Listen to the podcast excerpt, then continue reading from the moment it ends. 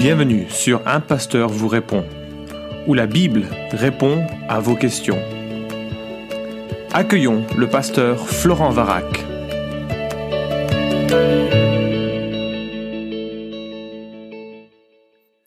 La question est posée. Une question probablement récurrente qui, sauf erreur, n'a pas été traitée. Que penser de l'homéopathie? On lui prête encore aujourd'hui des liens avec l'occultisme. On parle d'incantation, de radiesthésie pour trouver des plantes adéquates, de taux de dilution infinitésimal et dynamisation de force, etc. Un de mes proches ne soigne ses herpès en début de formation uniquement avec de l'homéopathie, arguant que seule l'homéopathie les empêche de se former sur le visage. Merci de nous donner une perspective biblique sur cette question. Wow. Et effectivement, la question a été, posée par plusieurs personnes sur le site et je suppose que c'est une problématique qui intéresse euh, de nombreuses euh, personnes qui écoutent ce podcast. Alors je ne suis pas médecin et euh, tu me poses une question qui touche le monde médical en me demandant une perspective biblique. Et l'homéopathie n'est pas dans la Bible. Alors j'ai je me suis euh, attelé à cette question et j'espère que ces, remarques seront, utiles. J'ai aussi fait relire ce texte à un ami médecin, mais euh, ce, euh, ce que j'aurais surtout tenté de faire, c'est sortir quelques critères bibliques après avoir évalué l'ensemble. Donc on va voir quatre points. D'abord la définition de l'homéopathie, son évaluation médicale, une évaluation chrétienne, et ensuite je te livrerai ma perspective. Premièrement, qu'est-ce que l'homéopathie? C'est une technique de traitement qui repose sur trois principes. Le premier principe, c'est celui de la similitude. Ce qui donne les symptômes d'une maladie peut guérir cette maladie. Par exemple, les graines d'un arbre d'Asie du Sud-Est, le vomiquet fait vomir. L'homéopathe se dit qu'il traitera donc de la nausée. Euh, deuxième principe, la haute dilution. Le produit n'agit à l'inverse de son effet normal que s'il est hautement ou fortement dilué. Alors la formule des euh, dilutions que j'ai repiquée sur euh, Wikipédia, c'est que NCH, c'est une dilution de 10 exposant moins 2 fois N. Alors euh, si t'es pas matheux, et je vais te donner un exemple, du Nux vomica en 10 CH, c'est une goutte de cette substance diluée dans le lac Léman. Oui, voilà, c'est ça que ça veut dire en termes de haute dilution. C'est une goutte de cette substance euh, dilué sur l'ensemble du lac Léman, hein, le lac qui touche Genève, et tu en prends une autre partie et ça devient la, substance qui va te traiter des nausées. Troisième principe, l'individualisation. Les malades, les malades n'ont pas forcément besoin des mêmes molécules parce que chaque personne développerait un terrain plus ou moins favorable à certaines maladies et serait donc plus ou moins sensible à certaines substances. Donc un même traitement ne peut pas s'appliquer à l'ensemble des individus. Alors, ces principes ont été formalisés au fil du temps, mais ils sont nés d'un certain Hahnemann, qui était un Allemand euh, d'origine luthérienne, paraît-il devenu franc-maçon, médecin de formation, et euh, qui a écrit le fruit de ses réflexions dans un ouvrage sur l'homéopathie. Et il aurait pratiqué cette discipline assez sérieusement qu'à partir de 1800. On dit qu'il n'est pas vraiment l'inventeur, mais que c'est celui qui l'a sérieusement euh, systématisé. En France, 50% des personnes 50%, euh, personnes des, 50% pardon, des Français ont utilisé de l'homéopathie pour se soigner. Deuxième euh, temps de notre podcast, l'évaluation médicale. Alors c'était vraiment amusant de lire les, articles sur la question, euh, les articles de gens favorables, les, articles de gens opposés à la question de l'homéopathie, et je n'ai aucun avis médical, évidemment. Je te livre un peu ce que les pour et les contre que, que j'ai lus. Le gros du débat repose sur l'impact de produits autant dilués. Souviens-toi de la goutte d'eau dans le lac Léman. C'est euh, comment est-ce possible qu'une telle dilution puisse avoir un, tel impact? Euh, Et on n'arrive pas à expliquer un moindre mécanisme euh, qui expliquerait comment de, de, haute dilution puisse fonctionner. Alors à ceci, le laboratoire, Boiron, qui est fournisseur euh, majeur hein, de produits homéopathiques, euh, livre cette réponse sur son site. Des travaux de recherche sont menés dans le monde pour comprendre l'activité des hautes dilutions sans que le mécanisme d'action ne soit encore expliqué. Pour le mettre à jour, il faudra sans doute de la patience comme il en a fallu pour comprendre l'action de l'aspirine, 1971, et de la pénicilline, fin du XXe siècle. Ne pas connaître le mécanisme d'action de l'homéopathie n'empêche pas les médecins et pharmaciens de constater ses effets pour la santé des patients. Fin de citation. Et cet argument est valable. Ne pas savoir comment fonctionne quelque chose ne signifie pas que ce soit insignifiant ou démoniaque dans son mécanisme. En même temps, plusieurs études affirment que les bénéfices sont de même niveau qu'avec un produit placebo. C'est euh, l'affirmation du site Wikipédia qui cite pas mal de sources euh, et d'études à ce sujet. Mais les homéopathes répondent que ces euh, travaux sont biaisés parce qu'ils ne respectent pas le principe d'individualité. Une analyse statistique ne pourrait pas marcher pour l'homéopathie, sauf si on ciblait des individus similaires au sens homéopathique du terme. Voilà. Euh, en même temps, j'ai un ami éleveur qui me dit utiliser l'homéopathie pour ses vaches et me dit que ça marche mieux que les traitements euh, traditionnels et c'est difficile d'imaginer ici un effet placebo. Ah là là, alors c'est compliqué parce que euh, si réellement un produit quelconque a une influence à dose infinitésimale, imagine l'influence de toutes les substances à dose non mesurable que tu trouves dans un simple verre d'eau. L'organisme serait donc assujetti à de l'eau qui a été en contact à des millions de molécules diverses et variées. Franchement, c'est un débat que je ne sais évaluer et je me garderai bien de donner un avis euh, sur la question euh, scientifique, médicale, opérationnelle de cela. Alors maintenant, l'évaluation chrétienne, ou des chrétiens sur la question. Les chrétiens ont entretenu certaines suspicions à l'égard de l'homéopathie et pour plusieurs raisons. D'abord, l'adhésion d'Hahnemann à la franc-maçonnerie. Sa conception du monde, et notamment une certaine énergie vitale, le rapproche beaucoup des spiritualités orientales et l'éloigne beaucoup d'une conception du monde biblique. Deuxièmement, la dynamisation dont il est question dans la fabrication chez certains laboratoires. Euh, certains ont évoqué des formes de passe magnétique qui influenceraient le produit et le rendraient potentiellement contaminé. Et là, je parle de contamination spirituelle et je le place entre guillemets. Troisième remarque, les, recherches des plantes compatibles se feraient par le biais du pendule, une pratique divinatoire euh, attribuée à des forces spirituelles négatives très souvent. Et euh, cinquièmement, les praticiens, notamment dans les premiers temps, avaient tendance à appartenir à une spiritualité orientale dont ils claironnaient les qualités.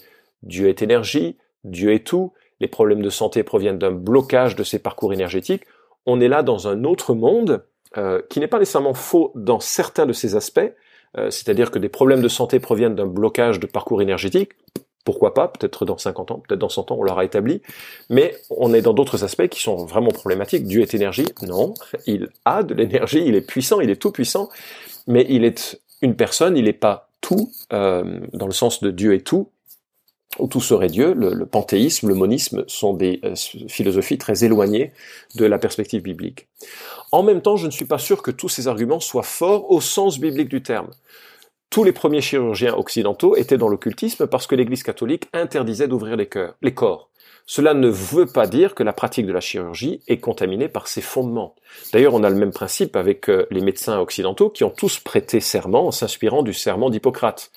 Dans les temps anciens, le serment d'Hippocrate euh, se lisait ainsi Je jure par Apollon, médecin, par Elslépios, par Igi et Panacée, par tous les dieux et toutes les déesses, les prenant à témoin, que je remplirai, suivant mes forces et ma capacité, le serment et l'engagement suivant. Alors, plus païen que cette formulation, tu meurs. Mais bien sûr, la formulation actuelle ne prend pas en compte ces divinités anciennes, mais son origine est païenne, et même euh, son, son, fondement est très très important pour l'ensemble de la médecine contemporaine. Autre remarque, la Bible ne me demande pas de juger sur l'origine des choses, mais plutôt sur le fruit des choses. Et je pense qu'il faut surtout s'interroger sur la validité potentielle de l'homéopathie et sur son impact spirituel potentiel. C'est ça, c'est son fruit qu'il faut euh, euh, analyser. La dynamisation, qui est incriminée, euh, correspond parfois au simple fait de mélanger fortement le produit, hein, et je vois pas des laboratoires euh, majeurs comme Boiron s'occuper de faire des choses à caractère occulte. Ils ont autre chose à faire, ils ont des machines qui font, euh, qui ont automatisé l'ensemble du processus. Euh, enfin, la, recherche des plantes par le biais de, de chamans ou de pendules est certainement irrationnelle pour le monde occidental, mais en même temps, il faut savoir que la plupart des euh, médicaments euh, classiques hein, de, des entreprises de pharmaceutiques sont issus d'un contact avec le savoir ancestral des chamans. En fait, c'est souvent des, euh, des, études qui sont euh, menées avec des chamans sur le terrain euh, pour identifier des plantes qui ont des effets particuliers. Et ensuite, ces plantes sont ramenées en laboratoire. On essaye d'isoler les molécules actives que l'on a dans ces plantes pour créer un, médicament. Et donc, euh, euh, en cela, c'est très proche de la médecine, enfin l'origine de, de, de, certaines de ces plantes et de certains de ces effets ne sont pas simplement issus d'une ben, d'une inventivité en laboratoire. C'est souvent un savoir ancestral. Alors après, je, d'où vient ce savoir, c'est une autre question qui n'est pas vraiment liée à ce podcast. Alors tu as remarqué que jusqu'ici, je n'ai lu aucun passage biblique et euh, évidemment, c'est compliqué parce que, comme je te l'ai dit en début de podcast, il n'y a pas de, enfin, la Bible ne mentionne pas l'homéopathie en tant que telle. Mais ce que je voudrais maintenant livrer, c'est ma perspective elle vaut ce qu'elle vaut, je la, livre bien sûr avec euh, en ayant conscience que c'est ce n'est qu'un avis et que d'autres avis pourraient euh, ultérieurement être postés euh, en réponse à, cela, soit sur le site de Tout pour sa gloire, soit sur d'autres sites, parce que ce serait intéressant de dialoguer sur sur la question. Mais voilà ma perspective d'un point de vue biblique en cinq points. Premièrement, dans sa plus simple description, l'homéopathie est un médicament alimentaire hypothétique. Je dis médicament parce qu'il vise à guérir, alimentaire parce que c'est souvent une plante ou un dérivé de plante, hypothétique parce que la dilution est telle qu'il n'a rien, il n'y a rien en termes de, quantité, que son efficacité n'a pas été euh, euh, encore prouvée de façon formelle et admise, euh, par tous, même si bien des choses n'ont pas encore été admises qui sont utilisées. Alors que dit la Bible au sujet des boissons ou des aliments que je mange qui auraient été manipulés spirituellement? 1 Corinthiens 10, 19 nous dit Que dis-je donc? Que la viande sacrifiée aux idoles est quelque chose ou qu'une idole est quelque chose nullement. Et ça, ça me rappelle Jérémie 10.5, on l'a souvent euh, cité. Et à mon avis, l'homéopathie ne fait pas de mal spirituel, euh, sauf si elle t'empêche de prendre un traitement plus performant. Mais là, je parle ici de l'impact spirituel. C'est-à-dire que ce n'est pas en mangeant quelque une substance qui a euh, qui a été créée selon une perspective spirituelle que tu vas être impacté spirituellement par ce produit. Deuxièmement, un aliment une boisson, même consacrée à une idole, ne peut faire du mal. L'apôtre Paul est assez catégorique à ce sujet, 1 Corinthiens 8.8, ce n'est pas un aliment qui nous rapprochera de Dieu, si nous n'en mangeons pas, nous n'avons rien de moins, si nous en mangeons, nous n'avons rien de plus. Romains 10, 14, je sais et je suis persuadé dans le Seigneur Jésus que rien n'est impur en soi. Mais si quelqu'un estime qu'une chose est impure, alors elle est impure pour lui. Si pour un aliment ton frère est attristé, tu ne marches plus selon l'amour, ne cause pas par ton aliment la perte de celui pour lequel Christ est mort. Donc, euh, on est confronté à deux choses. L'aliment va pas faire du bien, il va pas faire de mal, entendons-nous, spirituellement en tant que tel. Euh, mais tu dois prendre en compte d'autres aspects, euh, qui est la conscience personnelle et l'impact sur l'autre. Et ça me conduit à mon troisième point. La peur et la conscience sont déterminants pour prendre ou ne pas prendre de l'homéopathie. 1 Corinthiens 8.7 nous dit tous n'ont pas cette connaissance. En effet, quelques-uns, retenus encore par l'habitude à l'égard de l'idole, mangent de ces viandes en tant que sacrifiés, et leur conscience qui est faible en est souillée. En d'autres termes, le vrai enjeu, c'est ça. Si tu crois qu'il y a un pouvoir occulte derrière les granules homéopathiques, n'en prends pas. Il faut que tu sois fidèle à tes convictions et agir contre sa conscience est toujours négatif. Ne prends jamais d'homéopathie si tu es mal à l'aise parce que cela euh, te rappelle une certaine vision du monde occulte ou si cela te donne l'impression que tu n'es pas intègre avec toi-même. Par contre, je t'encourage à en faire une conviction personnelle sans que cela devienne une loi universelle pour toute l'Église et tous les chrétiens. N'impose pas aux autres cela. Quand je regarde les armes de l'esprit dont il est question en Éphésiens 6, je mesure que c'est par là que le diable attaque. Comment est-ce qu'il attaque Par contraste avec cette euh, euh, panoplie euh, qui nous est proposée? Le mensonge plutôt que la ceinture de vérité, l'injustice plutôt que la cuirasse de justice, l'accusation plutôt que le casque du salut, le doute, l'erreur, c'est cela que tu dois combattre et c'est cela que le diable cherche à utiliser dans ta vie pour t'abattre. Si l'homéopathie te fragilise dans ces aspects, n'en prends pas, mais tu vois que c'est quand même un peu décalé, c'est plus une, une problématique dérivée.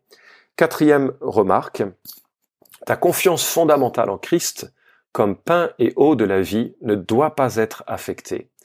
La Bible, en fait, est assez discrète sur les pratiques médicales. On trouve quelques médecins mentionnés, mais très peu finalement.